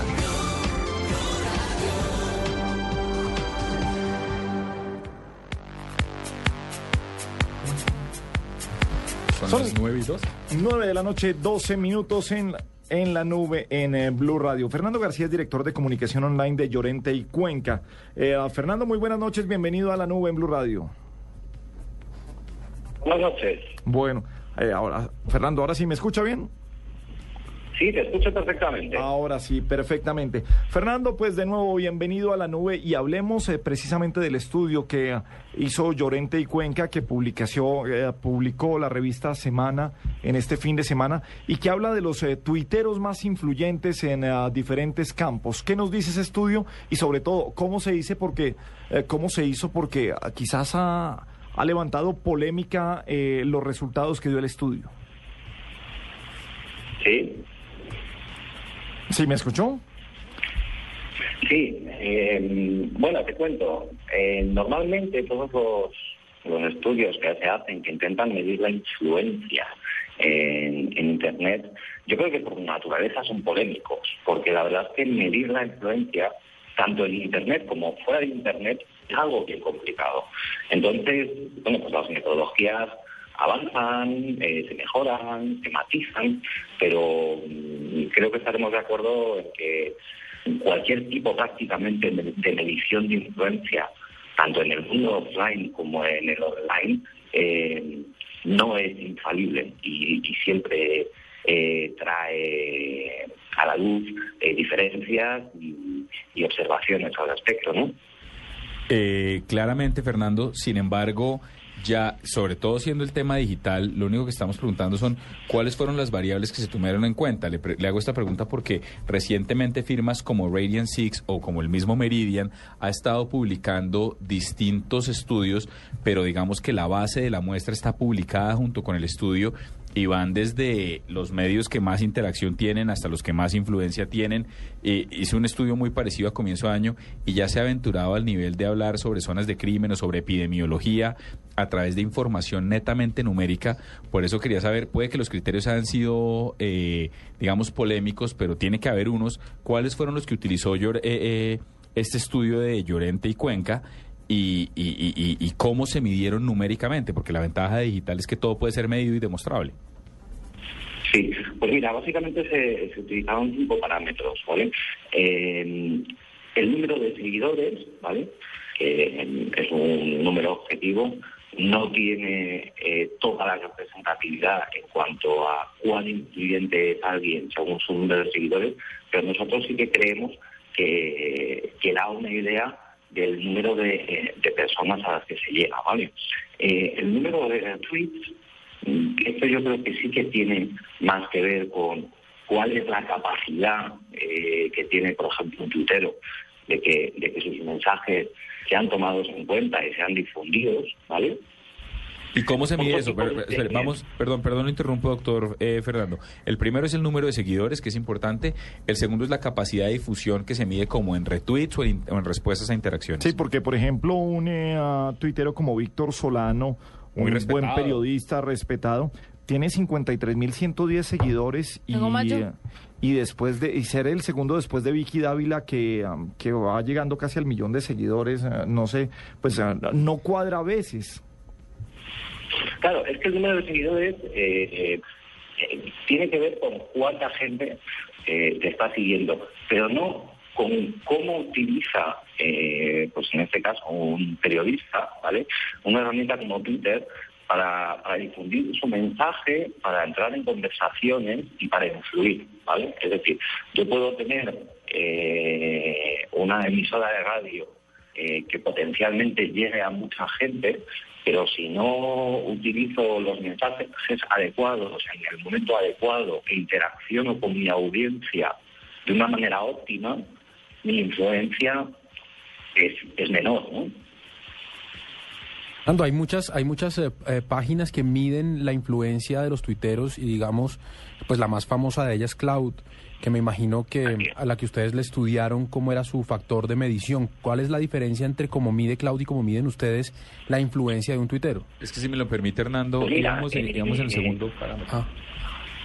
Los, ok, los datos exactos y la manera en que una herramienta como Cloud los mide no son públicos, ¿vale? Y, y no son públicos por, por una razón importante, porque cuando tú publicas, por ejemplo, si eres Google, tú publicas eh, exactamente cuál es el algoritmo que define cuán importante es, en este caso de Google, tu página web para salir en la primera página de resultados, o en la segunda o en la tercera, eh, en relación a una serie de palabras clave. Entonces, lo, que hace la gente es eh, optimizar su comportamiento y sus activos online, ¿vale? Para quedar en primer puesto. Es decir, uno de los trucos de eh, tener una herramienta que sea lo más objetiva posible, muchas veces es no publicar todo. Porque en el momento en que lo publicas, le estás diciendo a, a los que quieren eh, modificar su comportamiento, sus activos online, para quedar en los, primeros, en los primeros puestos de las listas, cómo hacerlo. No, yo no estoy entendiendo todo. Sí, no, no- quiero ver los parámetros, perdón, eh, Fernando, que lo interrumpa. El primer parámetro era el número de seguidores, el segundo parámetro era la difusión del mensaje que le preguntaba yo, se medía en términos de retweets o de respuestas.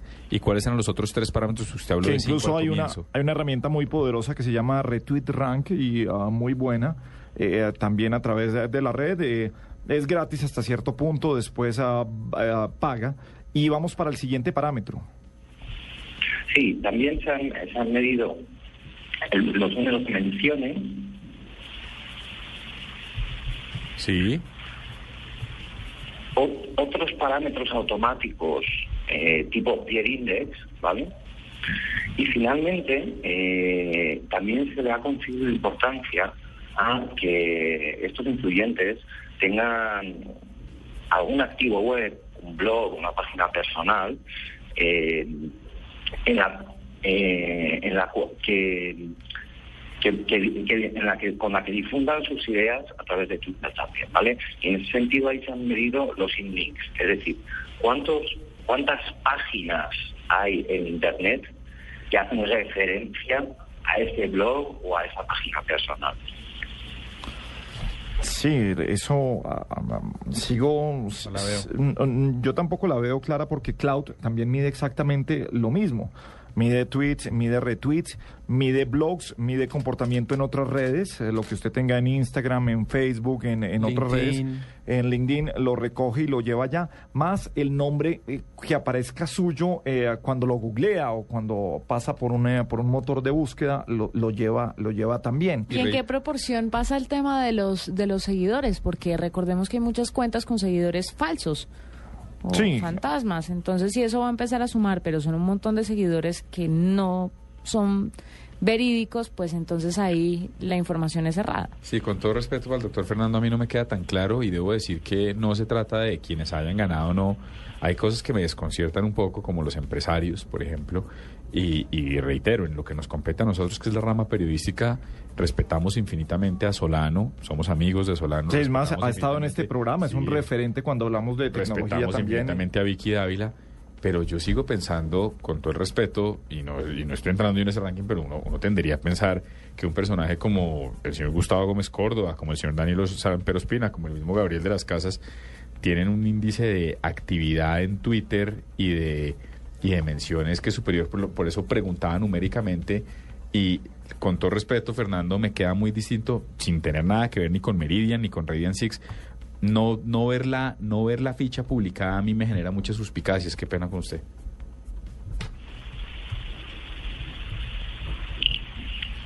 Fernando. Hola. Sí. Es que os pierdo por momentos, disculpa.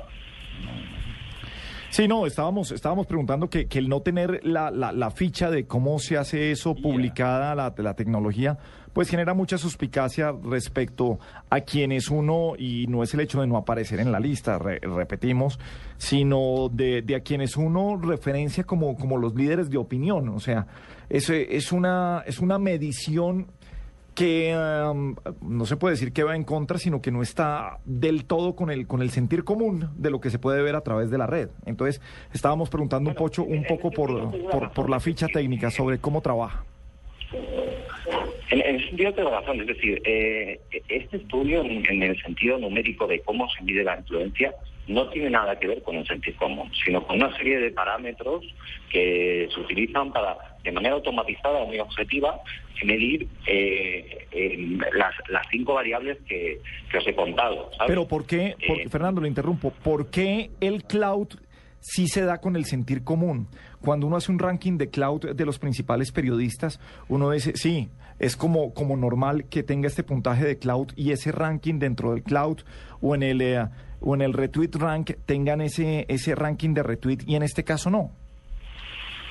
Bueno, yo ahí, eh, sinceramente, tengo que decirte que, no estoy de acuerdo con, con el hecho de que Cloud eh, provoque tanta unanimidad. De hecho, cada vez que hemos visto en otros países eh, estudios en los cuales eh, se ordena a un número de personas según su cloud eh, y con ellos se, se dice cuán influyente es o no, siempre es eh, objeto de bastante polémica esta experiencia, ¿sabes? Bueno, pues eh, queda entonces el listado pues eh, puesto por parte de Llorente y Cuenca. Mil gracias Fernando García, director de comunicaciones online, por haber estado esta noche con nosotros en la nube. A vosotros. Bueno, mil gracias. 9.23 minutos en la nube. No la veo. ¿Cómo la ve, señor Paniagua? ¿No la ve? No, a mí, a mí, digamos, también me genera muchas dudas. Mire, vámonos al tema político. Eh, yo no sé si pueda existir en Colombia, eh, y no hablo de gustos o de afinidad política, sino no sé si puede existir en Colombia un político más influyente en Twitter Que Álvaro, Uribe Vélez, estoy Sí. de acuerdo con usted. Cada vez que Álvaro Uribe Vélez dice alguna Mira, cosa, pasa algo. pasa algo. Y No, es- y es positivo lógico- o negativo. Y, es, y, y fíjese cómo, cómo empieza uno a reunir eh, eh, diferentes seguidores frente a retweets que uno recibe. Por eso yo decía que muchas veces el sentido común lo ve uno en la red. Ve retweets uno, ve respuestas a eso, ve cómo se genera noticia, cómo se vuelve agenda un trino del expresidente Uribe. Exacto, entonces yo veo, yo veo aquí la, la calificación eh, o los puntajes que dan aquí en este estudio ¿Cuáles son, eh, de, de Llorente y Cuenca y el número uno es Juan Manuel Santos, el dos es Petro y el tercero es Uribe. Digamos que uno podría pensar en que, ok, eh, supongamos que sí se alteran porque es que además acá hay una cosa que hay que tener en cuenta y es que esta medición está tomada entre mayo y junio de este año, Sí. son solo dos meses, no es una medición de un año, eso podría de alguna forma alterar si ocurrió un evento, pero no, supongamos, estamos dando ahí un beneficio de la duda, lo hago como buscando alternativas, pero cuando veo los puntajes del factor de influencia, Juan Manuel Santos, según este estudio, tiene un factor de influencia de 92,6 y Álvaro Uribe tiene un factor de influencia de 77. No. O sea, sí, digamos que puede ser Juan Manuel Santos más alto, pero no creo que esa sea la diferencia. eh, no, no, no creo que pueda ser tan drástico y no creo que, que pueda ser tan amplia la ventaja. Yo, y esto es una, claro, también es un tema de percepción, pero yo creo que si lo miramos con Cloud, y no para decir que Cloud sea la octava maravilla, porque seguro No, también todas- se equivoca, pero si lo, si lo medimos con otras herramientas, yo de verdad creo que no, no existe, y, y no voy a hablar de un político, no creo que exista un tuitero En Colombia, del que se hable más que Álvaro Uribe Vélez. Juanita, ¿usted cuántos seguidores tiene? De verdad, lo dijimos medio molestando, pero verdad, ¿cuántos seguidores tiene? Eh, 64.174. Sí, y, y- y cada vez que usted tiene cualquier cosa es, es- es un episodio. A mí me parece que, pero más allá de hablar de nosotros o de las percepciones o ponerle nombres propios, lo que le digo yo es, comparemos esto con las distintas entre- entrevistas que hemos hecho con la gente de Meridian, por ejemplo, que reitero ni los conozco, pero cuando sacan una información le dicen, mire, es que lo medimos así, así, así, estas son las tres variables, está, este señor no sabe sus cinco variables. Sí, no, no, no lo, no lo vi claro. ¿Tiene ahí otros resultados, eh, Paniagua? Eh, Eh, sí, mire, le voy a le voy a dar, por ejemplo, a ver, vámonos, de- no nos vayamos con deportes, vámonos con activistas. Eh, digamos que la persona más influyente según este ranking es Piedad Córdoba, pero me aparece de segundo el padre Alberto Linero y de tercero Pirri. Mm. Y me, apare- me aparece en el puesto número 7 Mucho RCN, ¿no? Moisés Angulo. No lo he visto en Twitter. ¿De a Moisés verdad? Moisés Angulo en el puesto número 7. Por encima de Qué Carlos Vives y de ole. No, pero estamos hablando de activistas porque ellos aparecen en el lado de artistas. Pero primero, pues no sé qué hace Moisés Angulo en activistas, tal vez por lo que se metió en el tema de, De de- religión, de la religión y hace sí. parte de eso. A mí pero realmente esto me parece una farsa.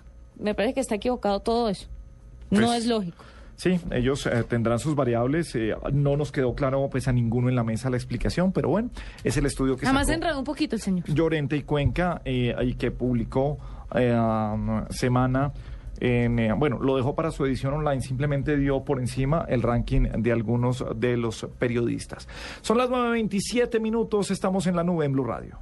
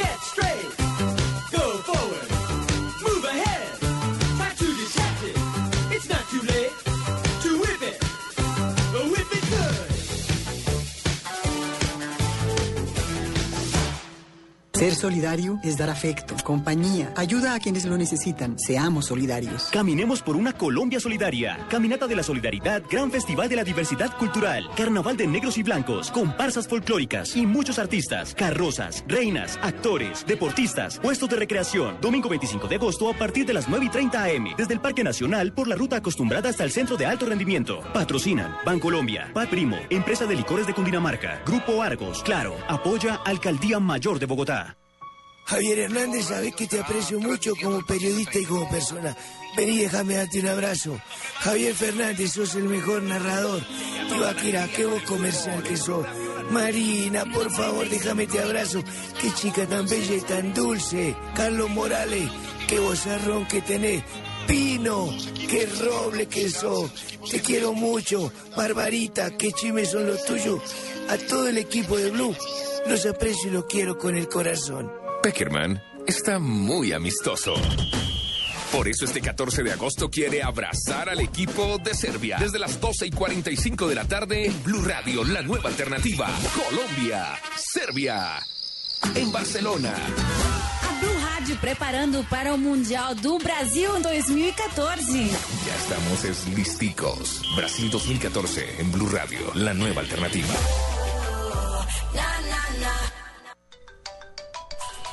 No importa la marca o el sistema operativo de tu dispositivo móvil, la experiencia Blue Radio está disponible para todos. BlackBerry, Android o iPhone. Descarga la aplicación Blue Radio desde bluradio.com y lleva a Blue Radio a todas partes. Blue Radio, la nueva alternativa. Escuchas la nube. Síguenos en Twitter como arroba la nube blue. La nube blue. Blue Radio, la nueva alternativa. Son las 9.32 minutos. Eh, Estas, estas son de las entrevistas en que, en que uno necesita que, se- que el entrevistado le hable a uno con, eh, con plastilina. Con paciencia, Sí, con le explica tolerancia, uno como que- si le estuviera hablando a unos niños. Claro, porque cuando el comunicado de prensa dice que ah, eh, ah, Google certifica al primer arquitecto en Colombia es Felipe Jaramillo Fonnegra, fundador y CEO de Aplica Tecnología eh, ah, y fue certificado por Amazon Web Services en reconocimiento de sus Me conocimientos. quedé en arquitecto. Pues eh, Sí. que sea Felipe, pues yo creo que hay que felicitarlo. Primero porque- felicitaciones. Sí. Sea lo que sea, Sí. chévere. Sí, él- O sea, bien. Este, este tipo ya, Sí, o sea, campeón, Felipe sí. bien, o sea, Felipe, bien. buenas noches, bienvenido a la nube en Blue Radio. Buenas noches, Gabriel. Bueno, pues sí. Eh, con, con todo respeto, ¿no? Con todo, aquí con todo respeto, con cariño. Felipe, ¿qué es ese reconocimiento que hace Amazon sobre su carrera y sobre, sobre lo que hace usted? ¿Cómo funciona esto? Bueno, pues muchos saben que Amazon Web Services es la plataforma de infraestructura en la nube que inició Amazon hace unos cinco años. Eh, yo soy fundador de una compañía de tecnología, he trabajado mucho tiempo con, con portales de gran escala y después de haber trabajado con la tecnología de Amazon desde hace, desde hace cinco años, eh, me certifiqué o, hice el examen de certificación para, para validar esos conocimientos sobre la tecnología de Amazon y poderlos aplicar de una manera efectiva a las empresas y a las organizaciones que necesitan eh, soluciones en la nube. A partir de eso, una certificación, ¿qué es lo que pide? ¿Qué, tiene que tener usted o qué tiene que estudiar o qué pruebas pasar como para lograr esa certificación?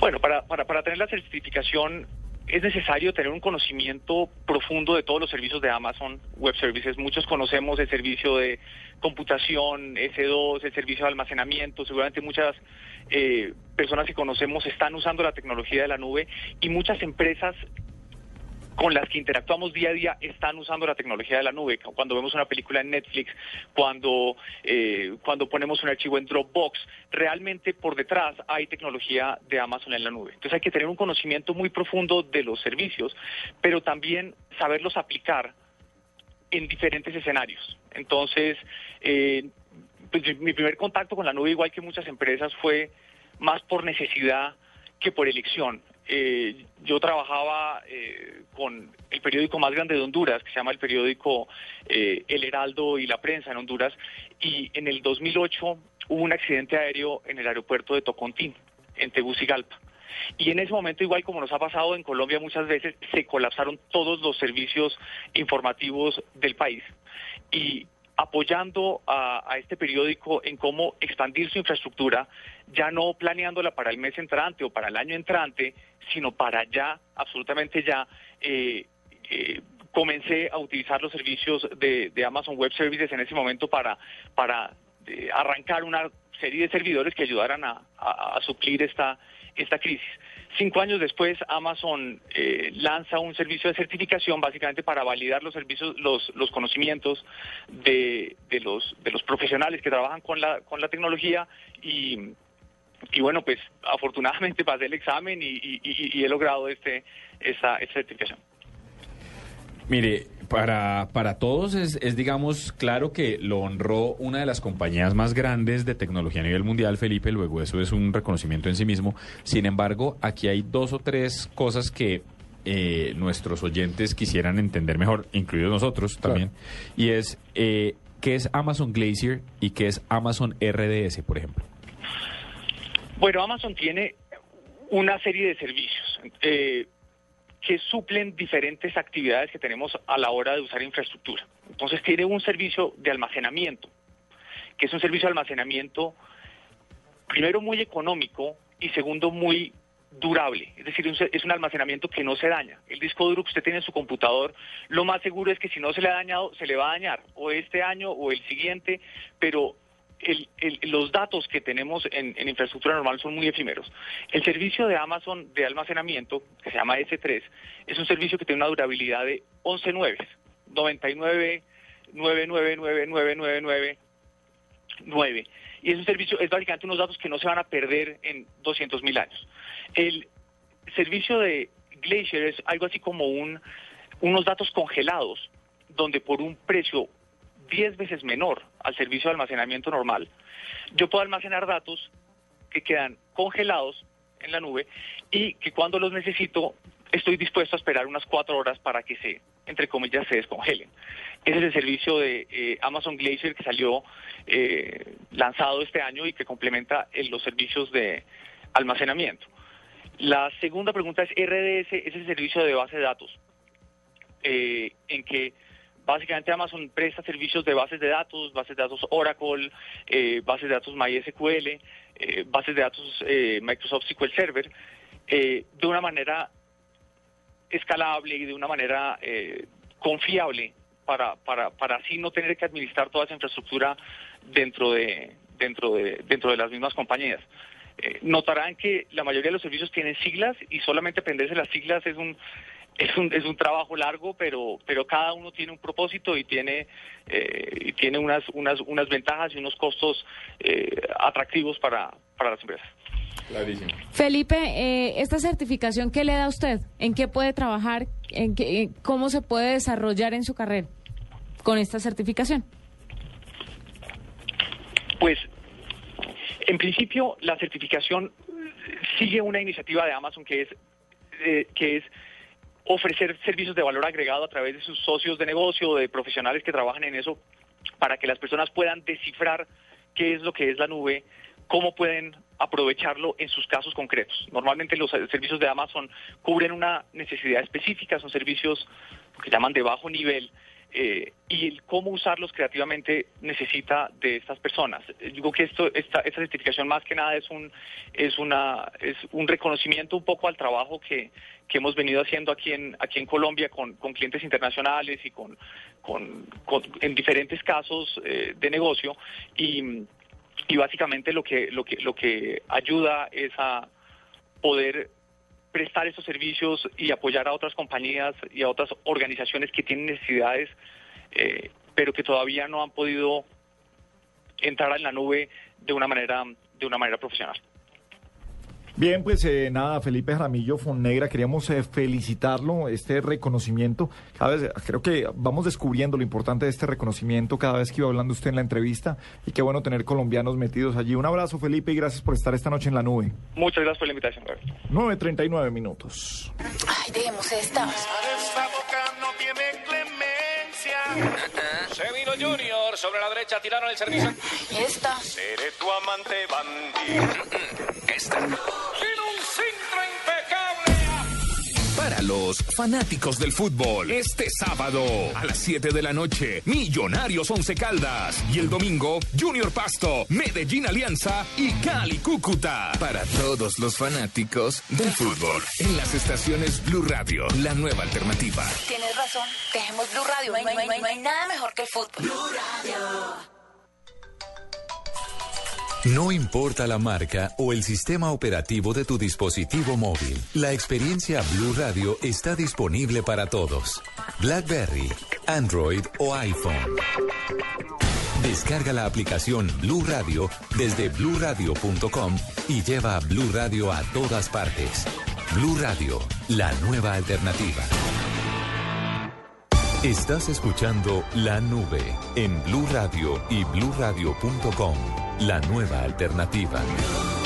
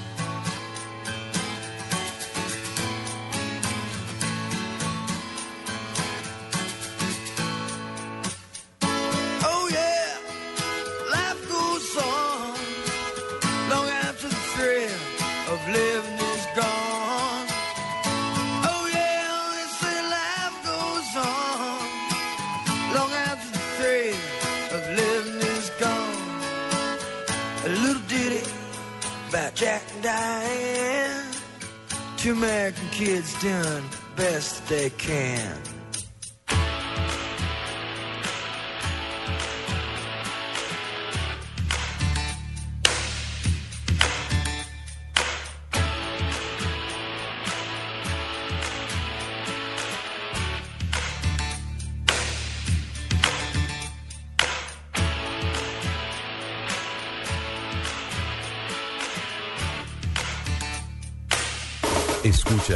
La nube. Síguenos en Twitter como arroba la nube blue. La nube blue. Blue Radio, la nueva alternativa. Muy bien, seguimos en la nube en Blue Radio. Paniagua, ¿quién dice que Colombia está entre los cinco países con mayor crecimiento de ventas por Internet en eh, comercio minorista? ¿Cómo es este estudio? Pues sí, ese es un estudio que hizo la firma Cushman Wakefield eh, sobre el desarrollo mundial del comercio retail en Internet. Eh, obviamente imagino que esta cifra la ha subido mucho Juanita y su reciente fiebre de compras online. Eso se suma a la ya tradicional No fiebre de compras de no Diego Carvajal. Necesitas- necesitamos aumento para comprar más zapatos. Más zapatos. Claro. Diego Sí. Carvajal para comprar más discos, más estrellas chinas, porque compra estrellas chinas por internet. Sí. Estrellas chinas. Estrellas chinas. ¿De las de los ninjas? Sí. Y ¿De las para matar gente? Sí, pero entonces, ¿sabe para qué las usa él? Para adornar. No, la, sí, la adorna y, y para cuelga- tirárselas al gato y que el gato juegue con ellas. No, eh, de verdad, las tira contra y ahí cuelga la ropa. ¡Ah, qué lindo! Ah, ¿Te estoy mintiendo? recursivos. No, no, no, no, muy, ¿No? no, pues muy bien, hombre, cada cual. Carvajal, no, todo el mundo tiene sus. Carvajal no me deja mentir. Entonces, Ma- por Él eso. compra estrellas chinas, Gabriel compra gatos. Yo no compré ningún gato. Entonces, pues, ¿qué más La da? gente compra, el, ga- el gato lo compró por internet, Gabriel, para No, usted señor, no, las no, cifras no, de este no, estudio. no, compraron de un criadero. Pero, Bueno. pero dele que tenemos invitado. Nuestro invitado es el señor José Belfort Matos, él es el director general de esta firma y a él le vamos a preguntar cómo fue que salió este estudio, cómo se dieron estas cifras y, y cómo así que Colombia es el quinto país con mayor crecimiento en comercio electrónico. José, buenas noches, bienvenido a la nube. Buenas noches, buenas noches a todos. José, bueno, cuéntenos eh, cómo sacaron este estudio y qué es lo que dicen estas cifras. Ah, muy bien.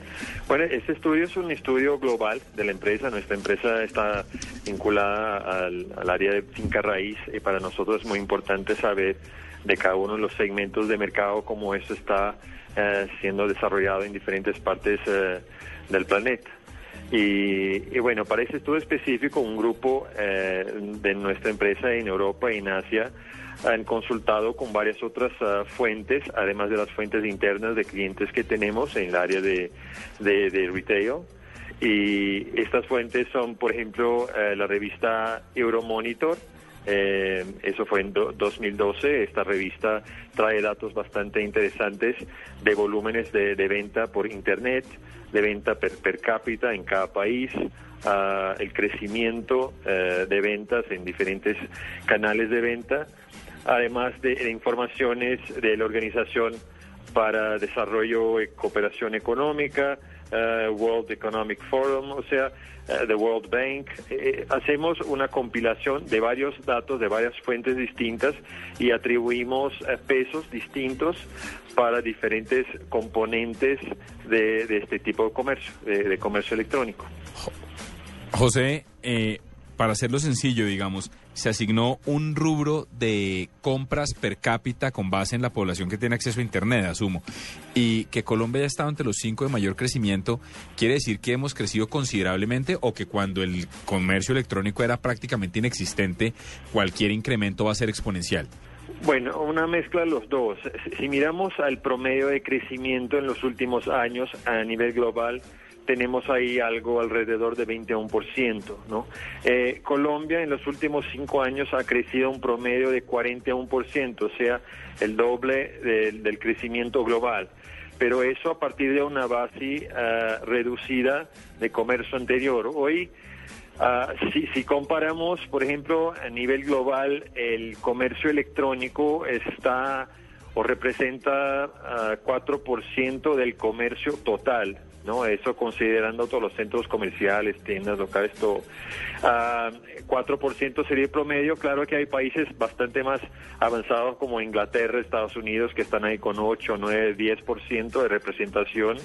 Y, pero Latinoamérica sigue, eh, sigue avanzando, pero está muy por debajo de eso. Colombia, para que se tenga una idea, está en, en ah, 0,6% de representatividad del comercio electrónico eh, sobre todo, todo el total de comercio del país. O sea, hay mucho que avanzar para llegar a- al promedio global, digamos, o sea, seguirá avanzando bastante rápido, más rápido que, que otros países, es lo que, que estamos eh, concluyendo del estudio, pero eh, sí hay mucho que hacer.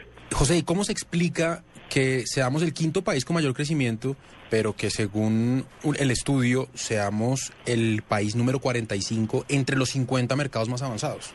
Sí, porque eh, una cosa es la velocidad, ¿no? La velocidad de crecimiento del mercado, pero el ranking de los 50 países lleva en consideración eh, los, eh, los tamaños efectivos de cada mercado y la tasa de, ah, de utilización de Internet, la velocidad de acceso de Internet, la, la, la cantidad de, de- gente dentro de la población que tiene acceso a, a compras por Internet, tarjetas de crédito, etcétera. Entonces, todos esos componentes de una compra online son llevadas en consideración y ahí se hace entonces un ranking comparativo entre todos los países. Entonces, cuando se lleva todo eso en consideración, eh, Latinoamérica en, en general está, está menos avanzada que otros países. Colombia está dentro, digamos, de lo que se esperaba por, por su importancia dentro de la región, si consideramos los cinco, los cinco o seis países que, hemos considerado en el estudio. Entonces, por la economía de Colombia, por su, por su tamaño, su importancia, entonces está dentro de la región como en, quinto lugar, lo que sería de, de, eh, se de, de una conclusión como ese estudio. O sea, no se me hizo, se me hizo comprender. José, dicen que Colombia está entre los cinco países con ma- mayor crecimiento de ventas por Internet dentro del comercio minorista. ¿A qué se refieren con esto? eh, sería el comercio de, de- de tiendas ah, menores, o sea, que no es el comercio de venta de business to business, o sea, es la compra de usuarios finales, no, los compradores finales de productos de tiendas de, como decían en la introducción, de calzados, de juguetes, o sea, que compra un consumidor dentro de una tienda y no otra empresa para reventa de estos productos al público, ¿no? este tipo de venta. José, y ya por último, digamos, teniendo en cuenta lo que usted plantea de, de- del crecimiento, de- del crecimiento de compras, cuando uno tiene en cuenta que hay cosas como el correo, dificultades como el correo, dificultades como la bancarización y dificultades como la falta de confianza de las personas para ingresar sus datos de tarjeta de crédito y demás, que, ¿cuál es el porcentaje, cuál es la expectativa de crecimiento y, y cuáles son las y cuáles son las medidas a tomar para que esto verdaderamente crezca dentro del país? Sí, una cosa efectivamente mu- muy importante para las ventas online es toda la parte de logística, ¿no? Eh, y también, como bien mencionaste, toda la, la confianza del público sobre las ventas. Este más un, un trabajo de, de educación del público ah, ah, y de las herramientas, el desarrollo de herramientas de protección al consumidor. Creo que eso está pasando en todos los, países acá en, Sudamérica y, eso seguirá avanzando a medida que la gente tiene más acceso a crédito y las compras por, ah, por crédito vía Internet. creo que seguramente van, van a crecer con el incremento de, confianza. Son todos factores bastante, eh, bastante importantes pero que lo que vemos en los últimos cinco años es que sí, poco a poco todo se está desarrollando en, en conjunto. Bueno, pues es José Belfort, director general de Cushman and Wakefield. Eh, muchas gracias por haber estado con nosotros en la nube, José. Ok, gracias, un placer. Perfecto, nos despedimos con música. Mañana regresa La Nube a partir de las 8 de la noche aquí en Blue Radio.